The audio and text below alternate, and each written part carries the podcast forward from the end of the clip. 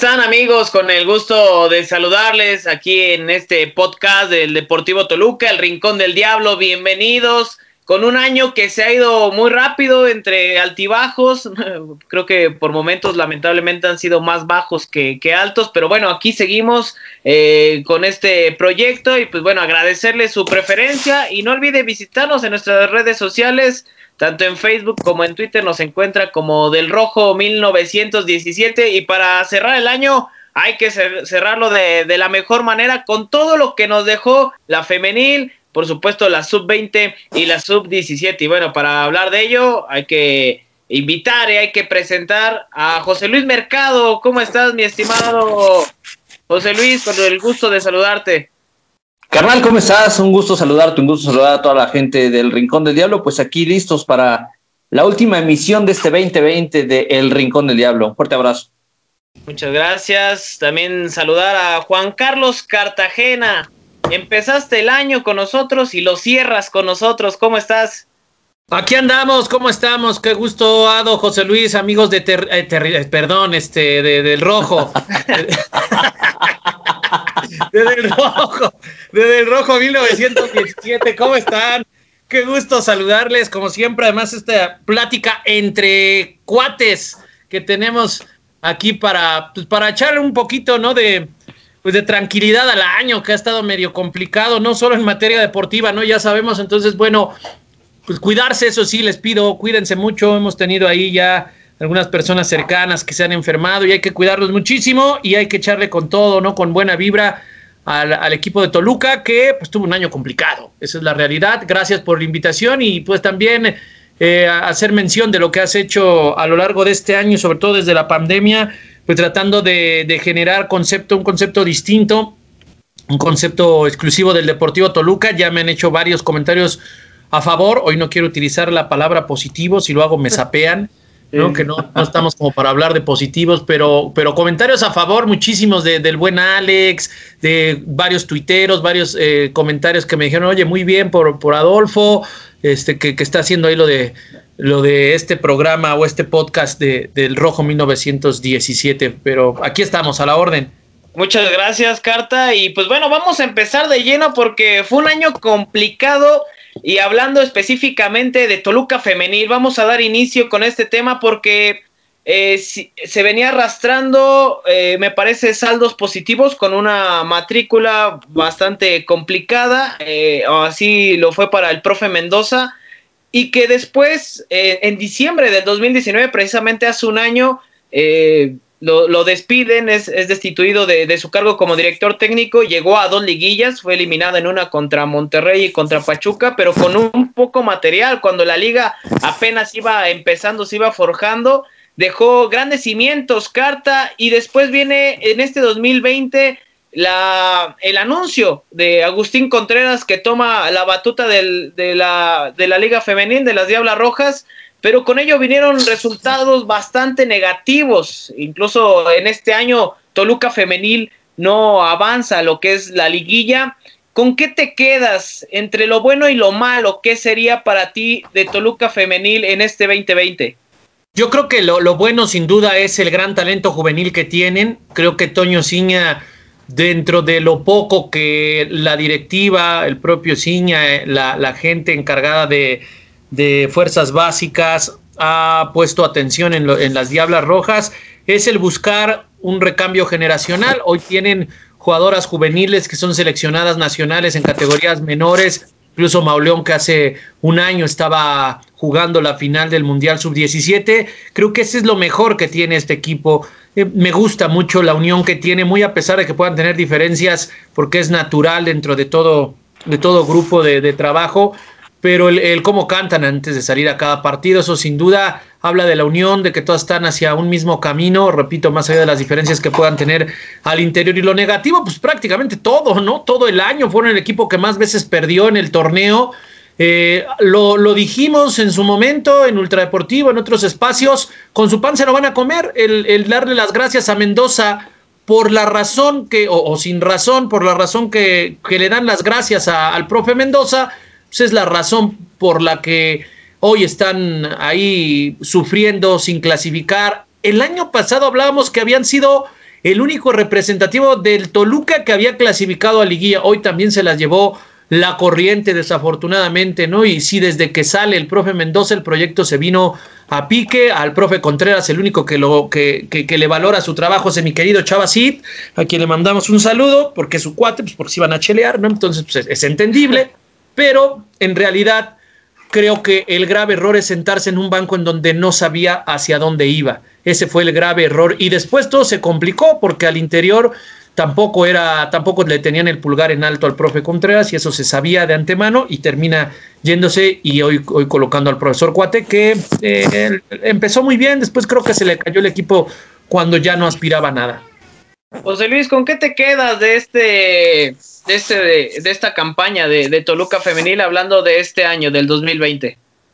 Sí, bueno, yo coincido mucho con, Carta. Eh, me parece que sí hay un punto, si hay un punto a destacar, mejor dicho, es justamente esto, ¿no? El valor que tiene Toluca de apostar por jugadoras jóvenes, eh, que, va buscando eh, que, que, justamente con el andar de los partidos, con el andar de los torneos, vaya madurando el, el equipo y vayan madurando las futbolistas. Lamentablemente, hoy en día parece que esta situación eh, pues los deja, deja Toluca femenil eh, pues ciertamente relegados, ¿no? Cuando ves a, equipos como Tigres, como América, como Chivas, como Monterrey, como Pachuca, que, que pues ya están abriendo un poquito más la cartera, ¿no? Entonces, mm, me parece que, que, que, eso lo dejaría como un punto negativo. Sí destaco mucho este, este tema de, de, la continuidad o de la apertura que tienen hacia jugadoras jóvenes, tendrán que amalgamar con alguien de un poco más de experiencia, eh, a, jugadoras que, tal vez puedan dar ese impulso para que las Diablas puedan regresar nuevamente a los primeros planos del fútbol femenil. No fue un buen año, como, como ya bien lo mencionaban, no fue un año eh, para destacarse, se atravesó el tema de la pandemia, eh, por supuesto que, bueno, pues esto rompe los procesos. Y bueno, pues en el tema del eh, profe Contreras, pues sí, la verdad es que me parece que le dieron una responsabilidad que tal vez no era para él. se termina yendo, se termina yendo de, de, este Toluca con, con, mucha, con mucha pena y con muy poca gloria. Y llega el profe Cuate, eh, me parece que de alguna manera rescata algunas cuestiones eh, sobre el cierre del torneo, ya imposible era calificar, pero bueno, pues tendrán que mejorar pensando ya en el siguiente, en la siguiente campaña, en el siguiente torneo, tendrán que buscar eh, algo, algún revulsivo, algo que realmente haga que estas diablas vuelvan a dar miedo tanto en el infierno como fuera de él. Por cierto, por cierto, ahí debe resaltar, el profe Contreras no le ganaba a nadie. Ganó un partido y lo echan. Está raro, sí. ¿no? Sí. Eh, eh, en el comunicado que emitió Toluca decían que era por problemas personales, ¿no? Y sabíamos que la situación al interior era bastante delicada eh, con algunas jugadoras, con algún parte, de, parte del equipo. Y el, balance que deja Agustín Contreras, que era exdirector técnico del Deportivo Vallesano, fueron cuatro triunfos, dos empates y perdió en once ocasiones, me parece. Y recuerdo el mejor partido que le vi a Agustín Contreras fue cuando recién iniciaba el torneo y fue contra Tigres en las instalaciones de Metepec, donde Toluca jugaba como, como local. Pero de ahí en fuera pasó de pena y gloria eh, Agustín Contreras con, con Toluca Femenil. Sí, se sentó en un sitio que, que, no era quizá para él, a pesar de que había sido ya auxiliar de, de, de Bahía. Y después, entre las eh, miles de. se, volvió hasta paranoico, ¿no? Porque de repente decía que, que, el profe Contreras le quería atender, perdón, que el profe Bahía le quería atender la cama desde lejos, a larga distancia. También los malos manejos al interior, ¿no? Aquel tema de los uniformes, hay que recordar que a las diablas no les permitían entrenar con los uniformes, bueno, no les daban los uniformes, no les daban las chamarras de viaje, que luego por ahí se filtró un mensaje del profe Contreras, unos decían que no era de él, otros decían que era del preparador físico, en el que les decía que si iban a entrenar, fueran, pero que con, o, compraran sus, sus aditamentos Under Armour o entonces parcharan la, la marca de, de, de, de, donde se la compraran, ¿no? Entonces es, todas esas cosas creo que dieron en el traste en un año bien complicado para para las Diablas salieron jugadoras que me parece una histórica como, como Kenia Telles, otras que aportaban mucho. En el caso de Karime Abud, yo no entendía por qué no iba ni siquiera a la banca. ¿no? Cuestiones ahí creo que de mal manejo del grupo que también se vieron reflejados en el equipo.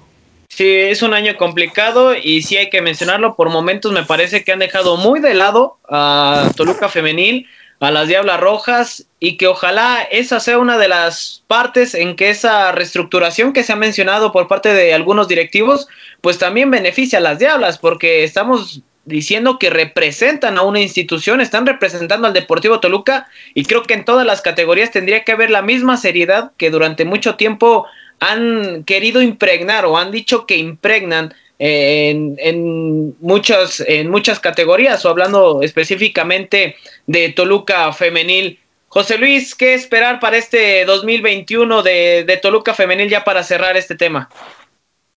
Pues ojalá que, que se revierta la situación, ¿no? Eh, lo que vimos en este torneo, en este Guardianes 2020 que, que concluyó, eh, pues no fue nada agradable, no fue ese Toluca que quisiéramos ver por momentos y por varios partidos. Incluso se veía Timorá, tuvo partidos donde parecía que ya lo tenían ganado y sobre la hora le sacaban el resultado. Eh, tendrán que trabajar mucho. Si van a mantener esta línea de, apostar por jugadoras jóvenes, eh, me parece que tendrán que trabajar muchísimo más de, de, lo que, de lo que regularmente lo vienen haciendo, ¿no? si no tienen, si no encuentran con qué amalgamar. En su momento, cuando recién arrancó la Liga MX Femenil, pues había, había jugadoras de experiencia, había jugadoras ya con cierta madurez que me parece que le aportaban muchísimo al equipo. Es el caso de Dirce Delgado, que, que para mí era una de las que no tenía que haber salido de Toluca pero entendemos el contexto del fútbol femenil, entonces es muy complicado de repente retener a, las jugadoras cuando eh, tal vez en otros lugares les ofrecen mejores condiciones para desempeñarse como futbolistas. Eh, yo espero que, puedan regresar, que puedan hacer mejor las cosas. Creo que el profe Cuate tiene, tiene eh, los argumentos para, para sacar adelante a las Diablas pero bueno, pues vamos a ver si lo puede trasladar a las jugadoras que a final de cuentas son las que se mueven sobre el terreno de juego. Sí, eh, el mejor de los éxitos para, para las Diablas Rojas, hay que dar vuelta a la hoja, a la página, ¿no? Iba a decir a la hoja, perdón por la redundancia, pero hay que dar vuelta a la página, hay que ahora enfocarse en el nuevo torneo, es un nuevo proyecto con José Alberto Cuate, el mejor de los éxitos para todas las, las chicas, para el cuerpo técnico y evidentemente para la institución de los Diablos Rojos del Toluca. Y de la femenil vamos a pasar a las categorías y empezamos con la sub-20. Carta, ¿qué balance te deja el equipo de Toluca Sub-20 con un, con un 2020? Me parece, eh, creo que ha sido bueno y bueno, además de números. Creo que el proyecto que ha empezado José Manuel Cruz Alta, que anteriormente ya había estado con la sub-20, que ha estado con la sub-17, se empieza a consolidar y que incluso es, este torneo Guardianes 2020 culmina como la mejor defensiva, no le alcanza por, la, por situaciones de puntos en, en, el último, en la última jornada, pero ¿qué balance tendríamos que sacar de, este, de esta categoría sub-20? Pues mira, yo, yo me quedo más con una idea que, que alguna vez platicaba con el bigotón, con Ricardo Lavolpe, en torno a pues, ¿para qué te sirve la sub-20 y la sub-17? No te sirve para ganar títulos. Acá de repente cuando no se califica, cuando no se gana, quieren cesar de inmediato al que está trabajando en ese puesto. Aquí creo que el principal reflejo es qué tantas posibilidades te da para elegir jugadores cuando los requieres. Hoy vemos que, por ejemplo, Sartiaguín dio ese salto de la sub-20 al, al, primer equipo. En su momento, digo, no, no con el mismo régimen de, ahora del Grillo Cruz Alta, pero podríamos hablar de que hoy el equipo de Toluca podría tener, hoy ya no por, por Mora, que ya se fue a Monterrey, pero podría tener a, Mora, a Sartiaguín y a, Diego González, ¿no? De, tres elementos de sector defensivo. Y le seguimos con Medina, con Castañeda, con Iván Acero, con Giovanni León. Es decir, creo que el trabajo de las categorías no es malo y no necesariamente porque tengan que ganar títulos. A mí no me parece nada malo el trabajo de José Manuel Cruzalta, digo, al final también por eso recibe una oportunidad en el, en el primer equipo. Fue en su momento criticado por el maltrato a los jugadores, ¿no? Eso, eso sí. Y, de ahí se agarraron otros. Y luego el propio Grillo se, se, quiso como que enganchar, pero luego no habló de frente. Lo hizo simplemente a través del Twitter. Y ya cuando le dijimos, a ver, pues, ¿a quién le estás? Solito te estás poniendo un saco que nadie te está colocando, pues ya se quedó calladito y no pasó absolutamente nada, pero creo que él trabaja bien. A mí me da la impresión de que, de hecho, sus equipos generalmente tienen mucho orden, sabe trabajar con los muchachos. Quizás se pasa de lanza, pues por esa, e, e, ese interés que tiene en picarles el orgullo y hacer que así les brote el ADN de Toluca, ¿no? Y, y también creo que hoy en día ya algunos muchachos pues sí se, se, me sienten con cualquier grito, ¿no? O sea, imagínense en tiempos de o subir a primera división y que Rubens te regañe o que Cardoso en su momento, ¿no? Entonces yo creo que es un poquito medirle a esa parte, pero sí trascendió ese, eso, eso que sucedió, ¿no? Hasta al grado de que déjame decirte que pidieron la salida de, del Grillo Cruz Alta, después vino la calma entre Toño Ciña, el propio Francisco Zunaga determinaron mantenerlo por su trabajo en el terreno de juego y eso creo que habla mucho más, ¿no? Y, seguramente le han de haber dicho, a ver, bájale dos rayitas, bájale de huevitos porque se te puede amarillar el pan y entonces pues todo, todo funcionó mejor. Oye, José Luis, eh, estuvo cerca la sub-20, pero lo decía hace un momento, fue la mejor defensiva y hasta cuando empezó el torneo a principios de, este 2020, cuando la pandemia hizo que, se parara eh, el torneo que se estaba disputando, Toluca junto con Monterrey y Chivas eran las mejores defensivas. Estamos hablando de que el trabajo es continuo, es decir, no es una casualidad que Toluca haya tenido ese orden atrás eh, en el último torneo. Estamos hablando de, de, un proyecto que, como ya lo mencionaba Carta, pareciera que, se va encaminado a que Toluca pueda ir de a poco sacando algunos elementos que puedan abastecer al primer equipo. Sí, justo, me parece que, eso es lo que nos, nos da, ¿no? esa, esa impresión es la que nos muestra eh, que no es un trabajo o no es obra de la casualidad que Toluca sea una buena defensiva, es un trabajo constante, es un trabajo bien hecho. Eh, y bueno, pues evidentemente ya pensando en un proceso tal vez eh, el trabajo sea menor, es decir, se tendría que enfocar en otras áreas como lo es la zona de ataque, ¿no? Que donde tal vez eh, esa falta de gol o, esos goles que no marcaron fueron los que lo dejaron fuera de una liguilla. Eh, también, bueno, pues hay que rescatar o hay que destacar que este momento que vivió este equipo sub-20 con la salida de Cruz Alta cuando del primer equipo se va José Manuel Chupa la Torre y tiene que entrar en, emergencia eh, Carlos Adrián Morales, bueno, pues el, propio Grillo forma parte del cuerpo técnico de Carlos Adrián Morales y bueno, pues Y no creo que le haya gritado a Zambuesa. Yo creo que, yo creo que no, yo creo que, yo creo que ahí sí se la guardo pero vaya. No creo que haya, haya develando los problemas personales, ¿no? De los compañeros, o poniéndoles apodos. Bueno, yo eso tampoco, creo. Tampoco creo, no creo que. Eh, y bueno, José Luis también no me dejará mentir. Ustedes cuando alguna vez estuvieron, y incluso a mí me tocó, eh, anteriormente el técnico era más duro, ¿no? O sea, te encontrabas de todo y cosas peores cuando empezabas eh, en una escuelita, en alguna filial, era, era duro, ¿no? Y hoy en día eso de que dicen que eh, una generación de cristal, pues parece que también afecta a, los jugadores. Esto agarra parejo.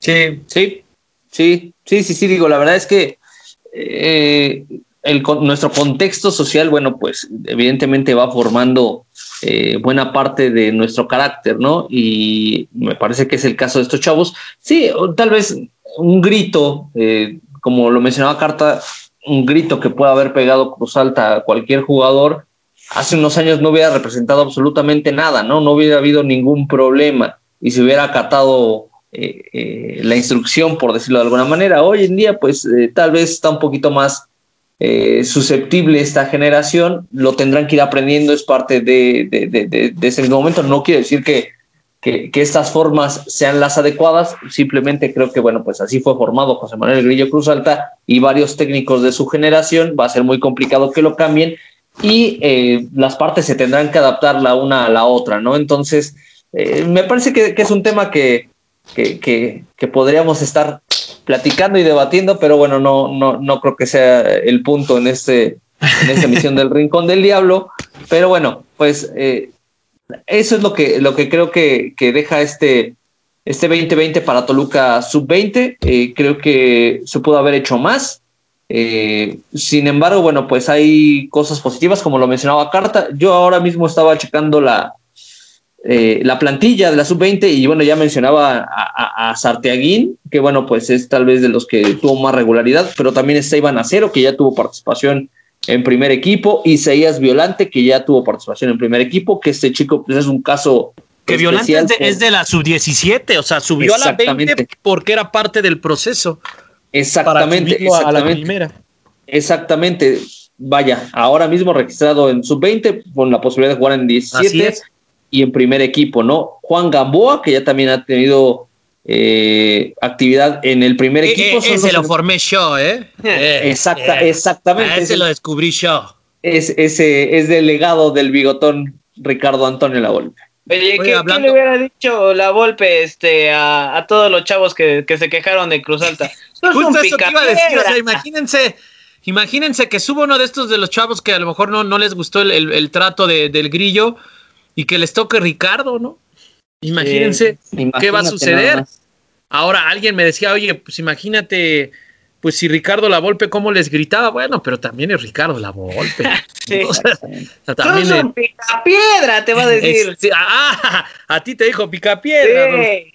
Y digo, también creo que importa cómo te lo diga y cómo lo sepas canalizar. Si te lo dice dentro de un partido de fútbol, pues evidentemente tú sabes que lo tienes que canalizar, que o algo estás haciendo mal o te está pidiendo un extra. Pero, pero, si te lo dice en un, aspecto personal o devela cuestiones que tú le has confiado en eh, acá bajita la mano, pues sí, obviamente el jugador se siente, o el chavillo, más que el jugador. O sea, aquí tenemos que aprender a diferenciar entre el jugador. Al jugador lo puedes motivar o lo puedes tratar de, arengar con, con ciertas palabras fuertes, pero a la persona no.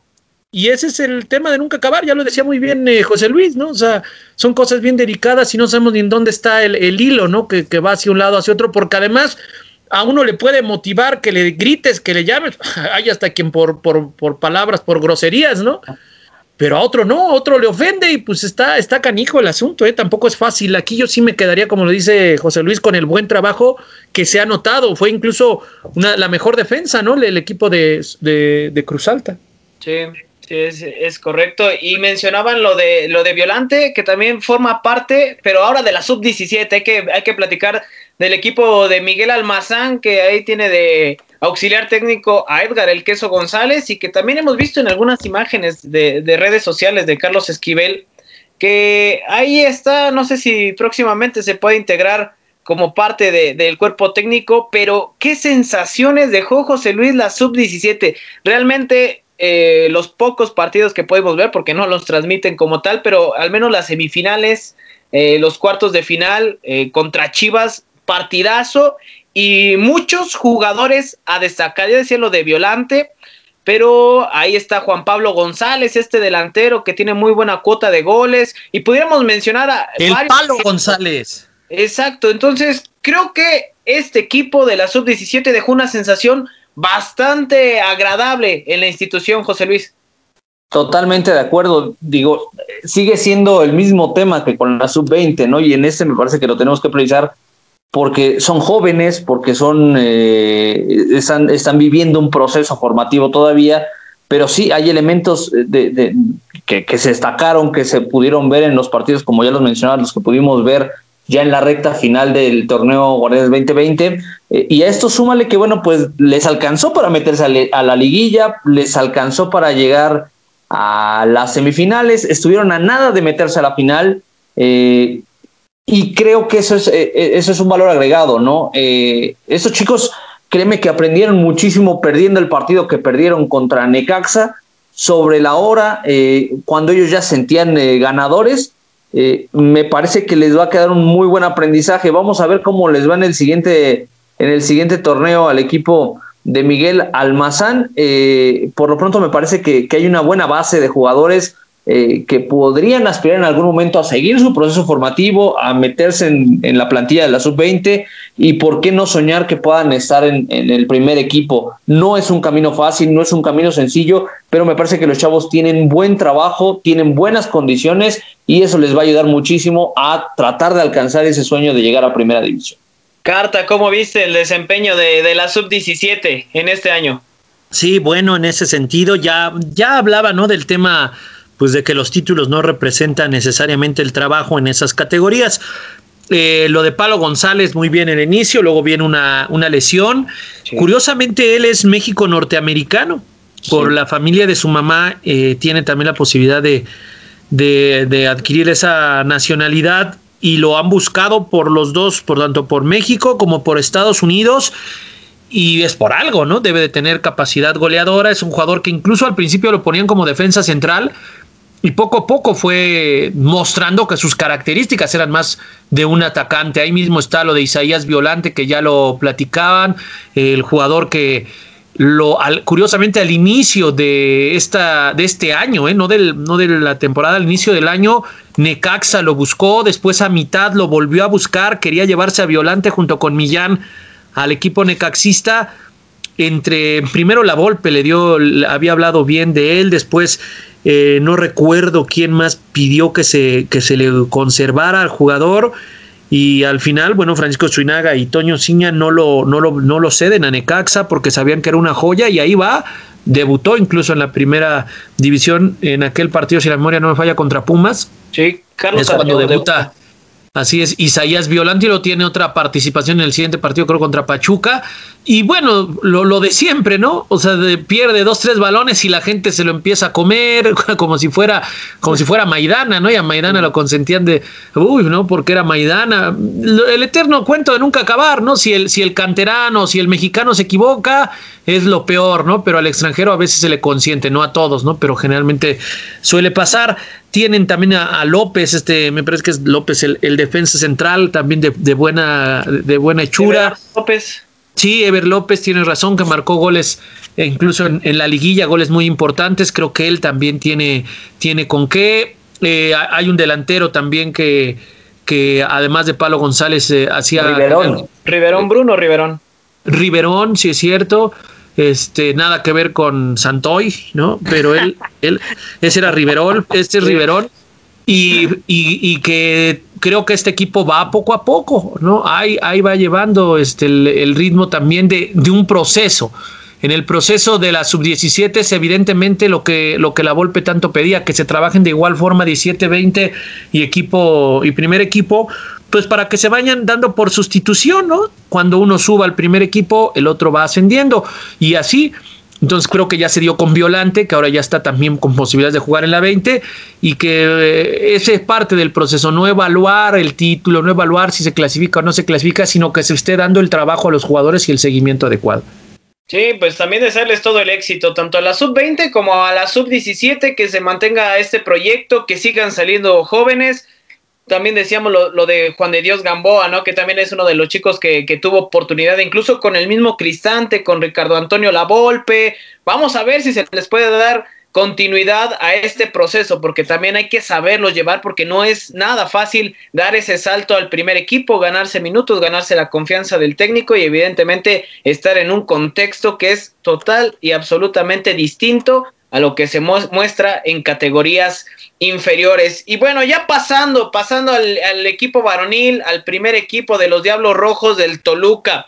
Hay mucho de, de qué hablar, pero sí me gustaría preguntarte, Carta, ¿con qué te quedarías del Deportivo Toluca hablando del primer equipo? Híjole, difícil, ¿no? Yo creo que con los jóvenes que, que debutaron, no, no podríamos dejar fuera a Jared Ortega, porque al final pues es un joven que hoy en día la opción es de Toluca, es decir, aunque pertenece al América, podría pertenecer al Toluca si así lo hace válida la opción el equipo Escarlata. Entonces creo que gente como Sartiaguín, como Jared, es, es algo que lo veo relevante. Lo de Huicho, desafortunadamente ahí no se hizo válida la opción. Yo me quedaría con esa parte, ¿no? Lo del mismo García, a pesar de que, bueno, pues es un guardameta ya, ya maduro, ¿no? Pero que con pocas oportunidades porque estaba ahí Alfredo Talavera. Quizá por ahí vendría, vería lo del primer equipo varonil lo, lo, más destacado, ¿no? Algunos jóvenes, a mí en lo particular, me agradaba ver, por ejemplo, ¿no? A García al gol, a Mora, a Jared, a Sartiaguín, a González, a lo mejor al Dedos o, o al Figura, ¿no? Para apuntalar o a alguien de más experiencia en sector defensivo y después para adelante Kevin, Medina, eh, Giovanni León, que a mí lo particular y, está muy claro que él no es lateral derecho, no creo que ahí alguien quiso limpiar la, zona de la lateral. Y, el caso de, de, estos jugadores jóvenes, Abella, que bueno, ya salió, creo que tiene su última chance en Necaxa, para, para, poder despuntar, para poder hacer algo bueno, pero hemos mencionado fácil 8 o 9 jugadores jóvenes que podrían representar el ADN que se está necesitando en el Toluca. ¿Quién mejor que ellos? Ya se fue Mora, ya se fue Vega, ya este, algunos jugadores de cantera ya no se encuentran en el equipo, ¿no? y, creo que ellos son también parte de esta solución de algo que adolece el equipo, que es esa identidad, esa personalidad, ese ADN que tanto se exige. Y yo creo que esos jóvenes lo podrían tener, ¿no? Eh, sí, si hablamos de resultados y de, y de fútbol y de del espectáculo como tal, pues tendríamos que hablar de tres jugadores. Dos ya ni están en el equipo. Zambuesa, Leo Fernández y Talavera. Esos tres futbolistas para mí fueron lo mejor. Un escalón abajo viene el de Dos López. En un semestre también me parece que hizo cosas muy buenas. Ahora tendrá que ratificar. Pero los otros tres, pues creo que son lo mejor que tuvo en el año Toluca. Y en el caso de Talavera y de Leo Fernández, pues ya ni siquiera están en el equipo. Sí, sí, sí, sí. Y dejaron, dejaron una huella importante, ¿no? Lo, lo de Leo Fernández aún siguen eh, algunos aficionados buscando, tratando de pedir que pueda llegar el uruguayo al Deportivo Toluca, pero, pero luce complicado por, por la situación económica. Y número dos, Tigres ya estará afrontando el próximo año eh, el Mundial de Clubes, ¿no? Y seguramente va a buscar abastecer su, su plantilla más que, más que reducirla. José Luis, ya, ya mencionaba Carta algunos, algunos nombres de, canteranos que, que, han dado la cara, pero para ti, de las contrataciones de este 2020, ¿cuál contratación crees que quedó a deber en el Deportivo Toluca? Híjole, pues tal vez sería, sería injusto dar algunos, algunos nombres, eh, nomás por darlos, ¿no? Ya mencionaba Carta, tal vez los destacados. Eh, el Dedos López, eh, esta me parece que es lo, que más se puede rescatar de ahí en más. La verdad es que en general los, los, refuerzos de Toluca, por lo menos para mí, sí quedaron a deber en ese torneo. Fue una primera parte, y me refiero solo al torneo, porque bueno, habrá que recordar que en el primer semestre de este año, pues no hubo, no hubo un torneo completo como tal, ¿no? Entonces, bueno, hago referencia a este Guardianes 2020, eh, yo creo que sí quedaron a deber en general. Yo esperaba mucho de Pablo López, por ejemplo, y nunca pudo ganarse eh, la titularidad con ninguno de los técnicos que estuvo eh, sobre el terreno, mejor dicho, al timón de los Diablos Rojos del Deportivo Toluca. el Dedo López, insisto, me parece que es lo, de lo más destacado. El mismo Jared Ortega, que parecía estaba excluido, ¿no? Eh, un jovencito que, que, llegó con esta etiqueta de, de, de, un buen elemento surgido de las eh, básicas de América y cuando tuvo la oportunidad de mostrarse como titular, incluso lo hizo eh, con goles, ¿no? Y eso, eso me parece que, que, se pudiera destacar. El caso de Joao Plata está como para, para, para replantearse muy bien qué es lo que está haciendo en contrataciones el Deportivo Toluca, es un tipo que eh, estuvo desaparecido prácticamente. Y bueno, pues aunado a, lo que les decía del dedos, me parece que lo de Rubén Zambuesa, el regreso de Rubén Zambuesa a los Diablos Rojos del Deportivo Toluca, fue lo mejor que le pudo haber pasado a este equipo, porque eh, un tipo ya maduro, un tipo que ya tiene eh, su recorrido, un tipo que ya sabe lo que es el fútbol mexicano, un tipo que ya sabe lo que es eh, vestir camisetas importantes en el balompié mexicano después de eh, sus 36 años sigue siendo el hombre que eh, marca la pauta, el que corre más, el que trata de pegar el grito, es el líder que necesitaba Toluca para tener un poquito más sobre el terreno de juego. Faltan muchas cosas, vamos a ver qué es lo que viene para Toluca, pero por lo pronto me parece que el regreso de Rubén Zambuesa fue una de las mejores situaciones que le pudo haber pasado al equipo rojo. Carta, eh, ¿tú con qué elemento crees que le quedó de ver al, Deportivo Toluca? Ahí decía lo de Pablo López. Muchos me decían alguna vez en Twitter que, lo defendía, pero yo sinceramente no sé qué han visto los directores técnicos en, los entrenamientos, pero en la cancha creo que ha tenido pocas oportunidades el, el, elemento uruguayo. ¿Con cuál te quedarías, Carta, que le haya quedado a deber al Toluca, que pueda tener una revancha en este 2021? Bueno, que le haya quedado de ver Maidana, ¿no?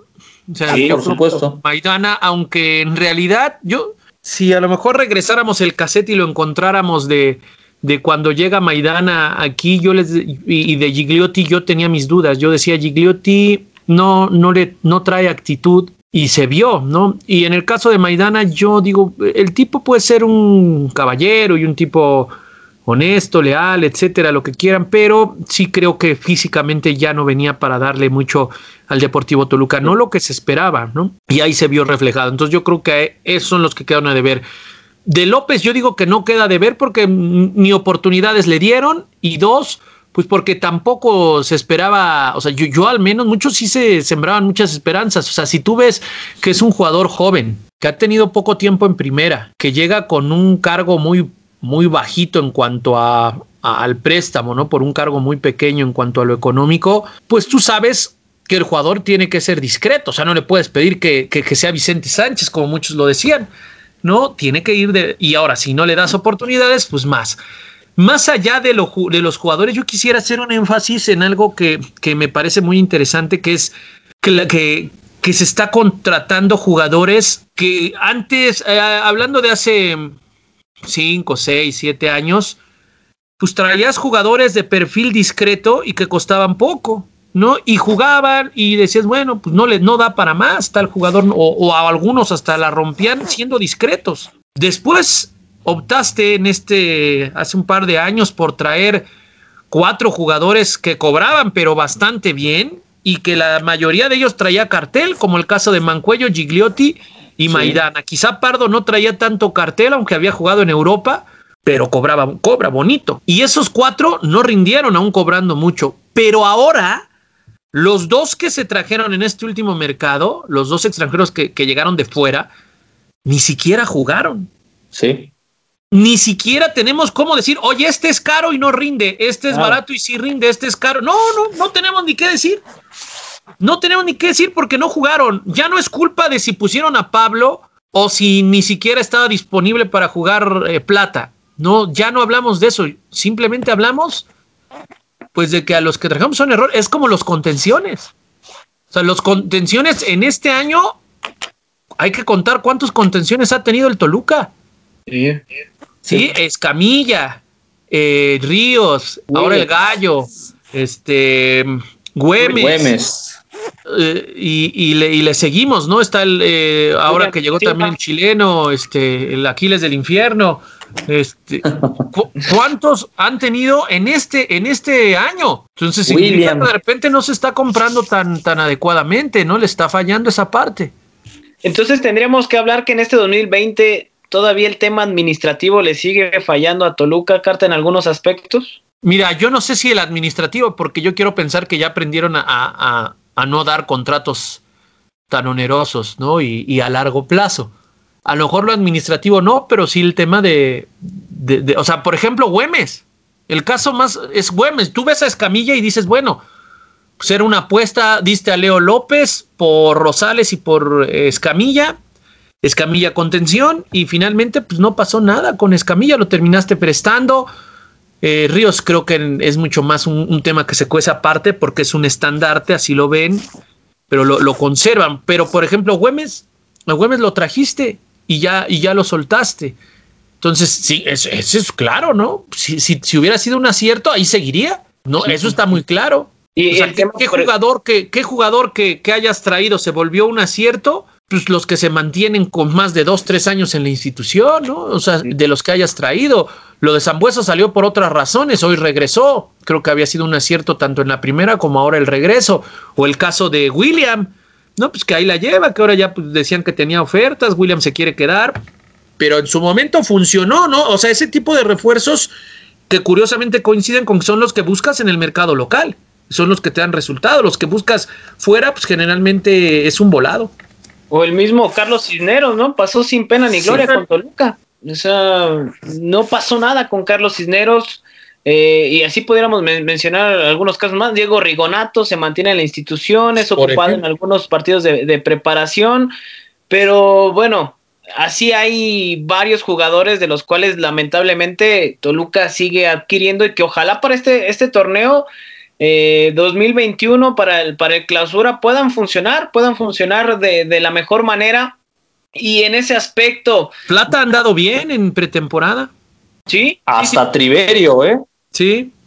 Vamos a ver cómo, le va eh, ahora con la incorporación de Hernán Cristante, que también no la tiene nada sencillo y todavía con algunas posibles salidas, ¿no? Se, sigue manejando lo, de Alan Medina, carta que, que, pudiese salir a América, América quiere un préstamo y Toluca no lo quiere ceder tan fácilmente. Es ahí cuando hablaríamos de que Toluca ya busca negociar de otra forma como lo hacía en años anteriores. No sé si para estas alturas que, esté pasando, pero hasta hace un día el, último reporte que yo tenía es que ya no hubo una contrapropuesta o algo bien sobre la mesa de parte de América y creo que afectó mucho la salida de, Miguel Herrera. Por ahí me preguntaban en redes sociales, oye, ¿y, Solari crees que dé visto el bueno para que compren a media? Solari ni siquiera de conocer. No. sé si conozca a los de su propio plantel, ¿no? Entonces, pues, seamos honestos, ¿no? ¿Qué le va a pedir a Medina? O sea, este lo tendría que negociar Baños si es que a él le interesa, porque evidentemente el presidente, el director deportivo, perdón, de, América, pues sí, sí debe de conocer las características y si es que les hacen falta, ¿no? Pero el último reporte es que ya no hubo una respuesta formal y que pues también el tema económico, Toluca sabe que tiene ahí su, a su joya, o sea, sabe que no la puede malbaratar por unos pesos o por unos Giovanni dos Santos, ¿no? O sea, pues tiene, que, tiene que sacarle jugo a, a Alan Medina. Y, bueno, ya, ya hablando de, este tema, de algunos deseos que muchos aficionados quisieran. Y hoy, hoy lamentablemente, a toda la gente que nos está escuchando, pues cada, durante los veintitantos programas que hemos tenido este año, afortunadamente, en todos no nos había fallado el famoso pronóstico, la, la famosa quiniela. Hoy nos va a fallar, pues porque no hay partidos, no, no hay partidos en Inglaterra, en España, pero hoy Hoy no va a haber pronóstico por primera vez en este año 2020, pero, pero hay deseos, como en la tradicional cena de, Año Nuevo, José Luis, las uvas, todo. ¿Qué deseo pudieras tú pedir para el Deportivo Toluca en el tradicional brindis con las uvas, con lo que tomes, eh, José Luis, para, para el 2021 de, de Toluca? Híjole, yo creo que sería, sería muy sencillo, ¿no? Eh, ya hace mucho tiempo que no tenemos ese sabor y ya es más que justo y necesario.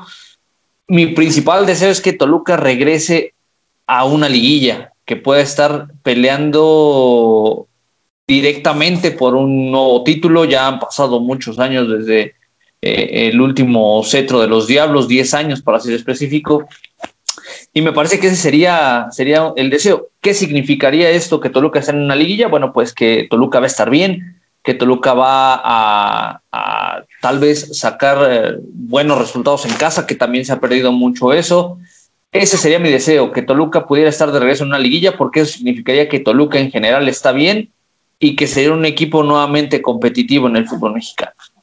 Oye, Carta, tú con, con este copa en mano de champán, este coñac, todo lo que te gusta, ya que no sales del Regina, dijeras tú. Eh, ¿Cuál sería tu deseo para, para esos 12 que se piden ya en el tradicional brindis para el Deportivo Toluca?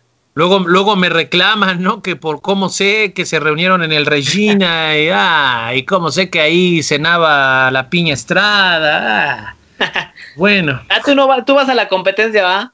No, sí, sí, eh, ahí, bueno, no, te, te, iba a decir con quién me reuní ahí, pero no, porque luego son muy chismosos. Sí, sí, sí. Pero, pero lo cierto es que no tengo copa ahora ni de champán ni de sidra, sino estamos aquí lavando los trastes en la casa, pero, pero este, la, la verdad es que tiene que ver lo, lo, que dice José Luis, ¿no? Que regresaran a, a, la fiesta grande, no, no, a la, no al famoso repechaje, ¿no?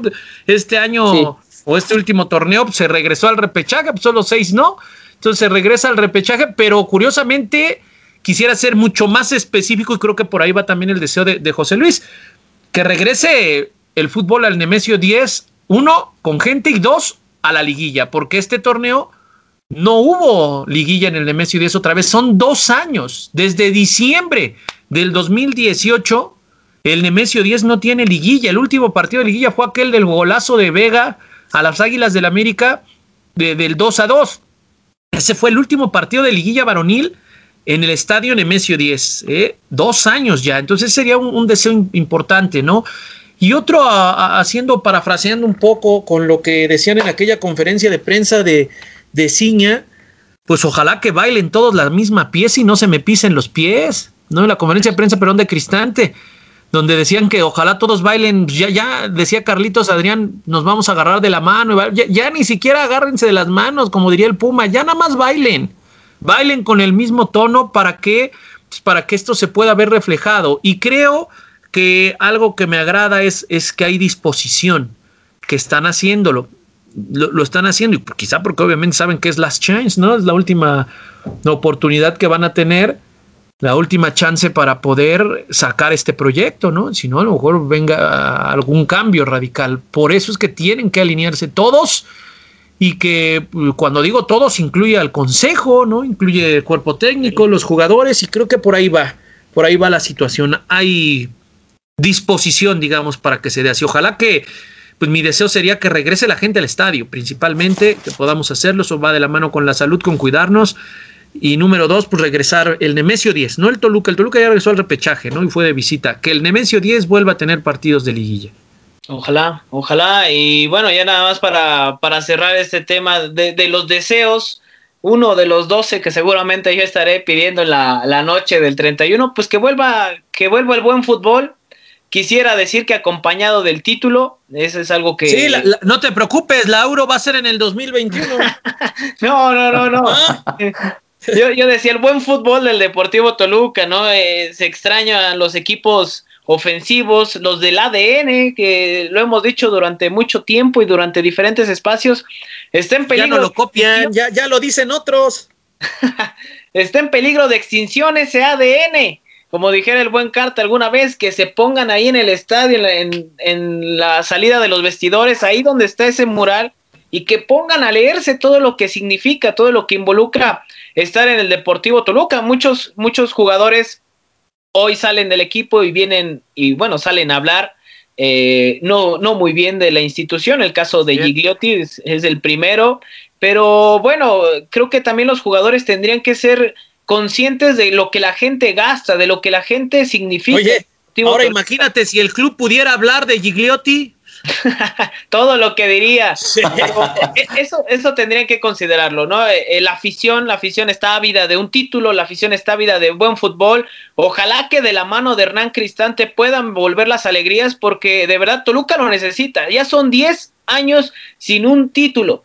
Y para un equipo que muchos dicen ser grande o que se considera grande, yo soy uno de ellos, tendría que ser la exigencia de que el título tiene que caer ya sin embargo, ojalá que esta reconstrucción o esta reestructuración que se está llevando a cabo en el Deportivo Toluca pronto pueda dar frutos. Pues bueno, pues vámonos, vámonos a cerrar este, este programa.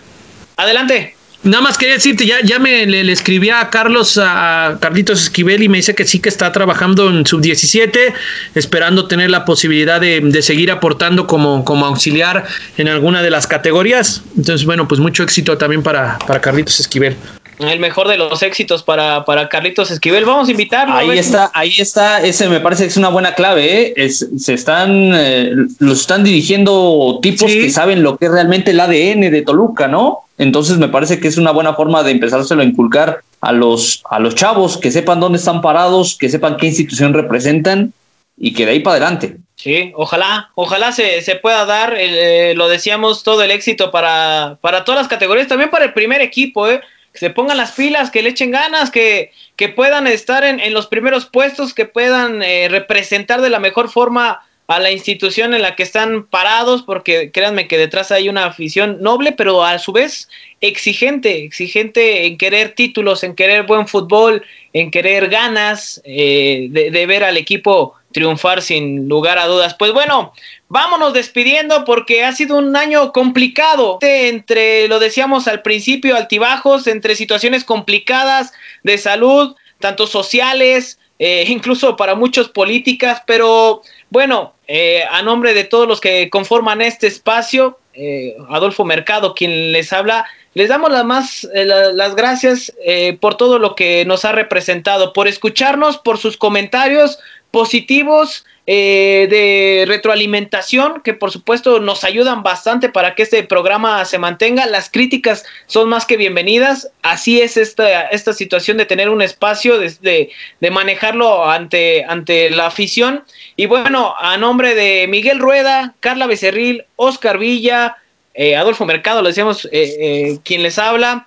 Brian Prado, que también ha estado con nosotros, José Luis Mercado, Juan Carlos Cartagena, Eric Reducindo, todas esas personas que hemos mencionado, espero no se me pase alguna, han sido parte importante de este proyecto, han sido parte medular de un proyecto que surge en la pandemia, lamentablemente, pero que aquí nos mantenemos y que mientras, dijera Vicente Fernández, mientras ustedes sigan aplaudiendo, nosotros seguimos grabando, nosotros seguimos tocando. Eh, no me resta más que agradecer hoy en este espacio a Juan Carlos Cartagena por, por haber estado con nosotros. Carta, un fuerte abrazo y muchísimas gracias por, por volver a estar acá en el Rincón del Diablo. No, hombre, una, un abrazo para ti, mucho éxito, que el 2021 traiga más, eh, más de este tipo de, ejercicios, ¿no? Que, ¿Cuántos me dijiste que, hiciste en, en, el año 35? ¿35 qué? Eh, ¿O cuántos programas? Eh, vamos 24, me parece. 24, bueno, 24, imagínate que sean muchos más en, en el siguiente 20 año, en el 2021 que sean muchos más de, estos programas, que me parece que el Deportivo Toluca y su afición los necesita, que haya mucho trabajo, mucha salud principalmente, Ado, y ya sabes que cuentas conmigo en la ocasión que tú así lo decidas. Quizá me costó algo de trabajo conectarme, pero aquí andamos. No te preocupes, Carta, agradecerte porque, bueno, también ha sido parte medular antes, durante y seguramente después de este, de este proyecto, de, aquí a lo que se desarrolla y el agradecimiento por haber conformado y por haber eh, estado en este rincón del diablo en la página del Rojo 1917 que también nos has apoyado bastante, no me resta más que darte las gracias, Carta. Fuerte abrazo, ¿no? Ya sabes, cuentas conmigo, Ado, y que sea un gran año excelente, que la pases muy bien con tu familia y toda la afición, toda la gente que, que, que te sigue, que nos sigue pues que, nos comenten, ¿no? También qué temas les gustaría que, tocaras aquí y que venga un gran año para todos en, su hogar, que esas 12 uvas se conviertan en 12 deseos, pero hay que recordar que para que el deseo o el sueño se pueda cumplir, pues hay que trabajarlo. Entonces es, eso es importante, ¿no? Y a cuidarnos, a cuidarnos mucho, Ado. Déjanos tus redes sociales, el gurú del infierno, ¿no? Así es tus nuevas redes sociales, no. El Aquiles. Ah. El infierno. Por Baeza. Eh, Cartagol 9, arroba Cartagol 9 y Juan Carlos Cartagena en Facebook. En Instagram también este, con Cartagol. En TikTok me encuentras. Ah, no es cierto, esa mamada no me gusta. Oye, eh, ¿en OnlyFans no estás? ¿Estás vendiendo tu pack o algo así? En Tinder me encuentran. ¿Cómo se llama esa madre? Sí, sí, sí, sí, Tinder, Tinder, pero bueno, ahí está, el, el gurú del infierno, ¿eh? La, la, primicia, toda la información del Deportivo Toluca, al momento, certera y claro, verídica, sobre todo del buen Carta. Muchísimas gracias. Y bueno, también despedir José Luis Mercado, brother, mi hermano. Eh, aparte de sangre, mi hermano, porque nos has acompañado en estos, en estos proyectos y no me resta más que agradecerte también porque ha sido parte importante eh, al, al, poder estar con nosotros al pie del cañón, cambiando horarios, cambiando fechas, todo, absolutamente todo. Muchísimas gracias por la paciencia y por ser parte también de este proyecto, porque este proyecto es de todos los que han conformado y han estado en este programa. No, muchas gracias a ti, hermano, por, por la invitación, por tomarme en cuenta para, para platicar de, esto que nos gusta, que nos apasiona y que nos ha llamado durante tanto tiempo, que es el Deportivo Toluca. Bueno, pues aquí, aquí seguiremos al pie del cañón, por supuesto, siempre y cuando las circunstancias lo permitan. Muchas gracias a ti, muchas gracias a toda la gente que, que nos sintoniza. De, a poco me parece que la gente nos va escuchando, le va llamando la atención. Siempre es agradable escuchar o saber o leer eh, algún comentario con respecto a algo que se dijo durante alguna emisión de, de, este, de este podcast. Y bueno, pues eh, felicitarte por, por las ganas de hacerlo, por, el, por emprenderlo, eh, por, por, por no quedarte sentado esperando, ¿no? Siempre, siempre te lo he dicho, es, es como una de tus grandes virtudes y que no te quedas esperando a que las cosas sucedan, sino que buscas que sucedan y bueno, pues esperemos que el 2021 traiga mejores cosas para todos, incluido este podcast. Y bueno, pues aquí nos seguiremos escuchando, mi carnal. Muchas gracias. No, gracias a ti y a toda la gente. Gracias por la paciencia, porque la tecnología no es fiel, no es leal como uno, como uno quisiera. Eh, pero aquí estamos, si escucha usted el ladrido del perro, lavar los trastes, la basura, es porque estamos desde casa. La ¿A poco ahí en el Picasso hay, oh, poco ahí donde laven sus trastes? También se escuchan lamentos, entonces eh, por eso lo, lo, decimos, porque ha habido situaciones imprevistas, la tecnología, lo decíamos, nos, nos ha jugado a veces un poco mal, pero aquí estamos, aquí estamos y que ojalá pronto este Rincón del Diablo nos pueda llevar a que sea físicamente siempre y cuando nos cuidemos, sea personalmente. Eh, también agradecer, alguna vez tuvimos al Tavo Valdés, a Diego de la Torre, a toda la gente que ha estado de invitado, al profe Washington, que también le mandamos un fuerte abrazo, a Raúl. Y a ¿no? Alan, Alan este, Cedeño, el buen Chavacid, que también estuvieron aquí al principio de, de este programa. No me resta más que agradecerle a toda la gente, insistimos, cuídese mucho, festeje eh, con las medidas en su casa, con los familiares que lo acompañan en su hogar y por favor no salga para que podamos reducir toda esta situación que se ha vuelto complicada, que el fútbol vuelva, que la afición vuelva, que los títulos y las ganas y las alegrías vuelvan con el Deportivo Toluca. Nos escuchamos todos los viernes, todos los viernes podrá disfrutar de este podcast como ya se ha hecho una costumbre. Eh, con las previas cuando ya hay partidos. Y con eso y más estaremos aquí en el Rincón del Diablo todos los viernes en Spotify y en Google Podcast. Bueno, pues solo me resta más que eh, felicitar a toda la gente con este 2020 que culmina y con este 2021 que sea el mejor de los años para todos ustedes y nos escuchamos en la siguiente emisión del Rincón del Diablo. Feliz año nuevo, felices fiestas, feliz Navidad, aunque ya haya pasado y que el Deportivo Toluca pronto, pronto nos pueda volver a dar una alegría. Nos escuchamos en la siguiente emisión. Feliz año.